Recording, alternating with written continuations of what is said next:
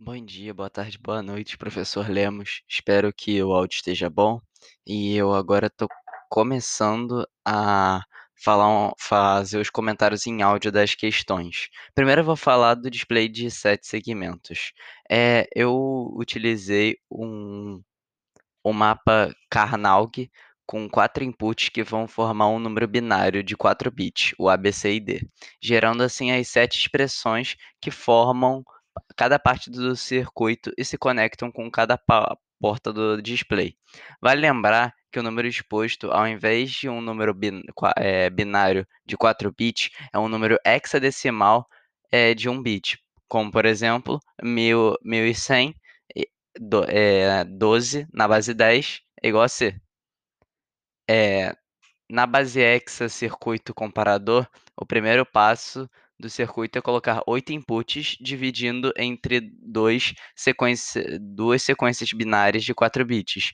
O mais fácil de se comparar é a igualdade. É só comparar um x-nor com um x-nor, já que ambos foram de 0 zero ou ambos forem um, vai dar positivo. Já no caso das comparações de maior ou menor, tem que ser feito de uma forma diferente, já que é uma eh, prioridade nos bits. Abaixo vou deixar algumas equações. O circuito do display de sete segmentos se mostra muito importante como uma forma de demonstrar números binários de 4 bits em display, podendo ser uma forma mais visual para o, o usuário. Agora falando um pouquinho do circuito comparador, ele pode ser utilizado para condições como if ou else, que somos acostumados na área de programação.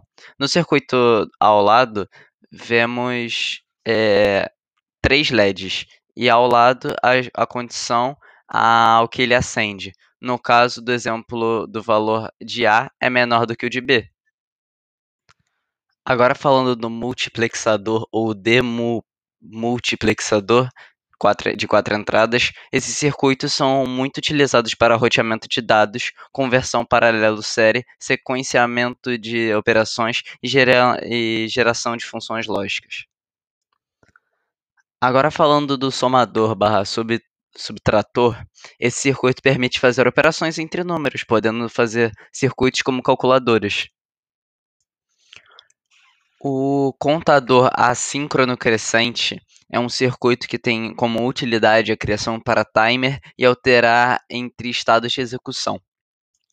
Bom, todos os circuitos já foram comentados. Agora eu vou falar um pouco do meu circuito personalizado.